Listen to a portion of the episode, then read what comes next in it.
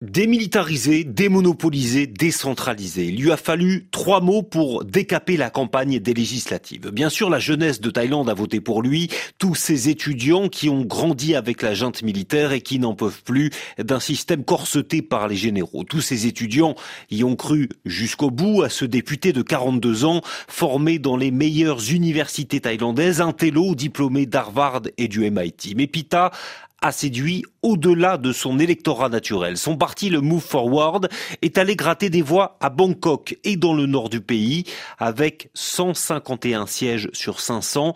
Une coalition progressiste semblait possible et l'ancien monde tout près de disparaître jusqu'à ce qu'il se réveille. La Constitution telle qu'elle est actuellement a justement été faite pour pouvoir bloquer des propositions jugées euh, inacceptables et il n'a pas eu euh, suffisamment de soutien au Sénat euh, pour passer. Marie-Sybille de Vienne, professeure émérite à l'INALCO et spécialiste de la Thaïlande. Lorsque le Move Forward a parlé de réforme constitutionnelle, ont voulu toucher à ce qui tournait autour de la monarchie, d'abord abolir complètement l'article 112 sur le lèse-majesté, ça a été une ligne rouge c'était radical, alors que ce qu'il fallait, c'était en modifier euh, l'application en la restreignant de manière considérable, mais sans Par deux fois, Pita se heurte au mur du réel. Il a besoin des sénateurs pour devenir Premier ministre, mais ces sénateurs aux ordres de l'armée ne le laisseront jamais passer. Deux votes, deux échecs et pas le temps de respirer. La Cour constitutionnelle thaïlandaise l'accuse très opportunément d'avoir violé la loi électorale et ordonne la suspension de son mandat de député. Il ne sera pas chef du gouvernement, en tout cas pas cette fois-ci. Alors, Pita l'étoile filante, a-t-il fait tout cela pour rien?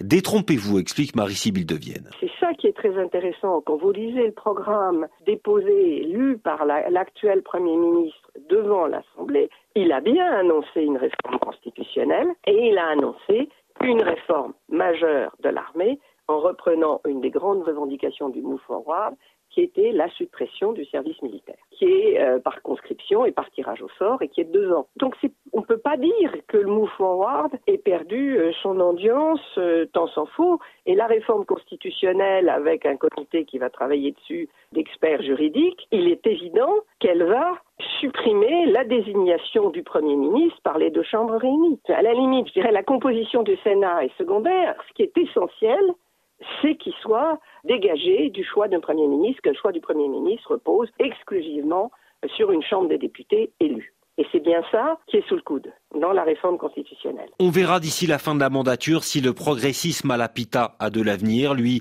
reste très populaire et même s'il a renoncé à ses fonctions de chef de l'opposition à la Chambre des députés, il n'a pas dit son dernier mot.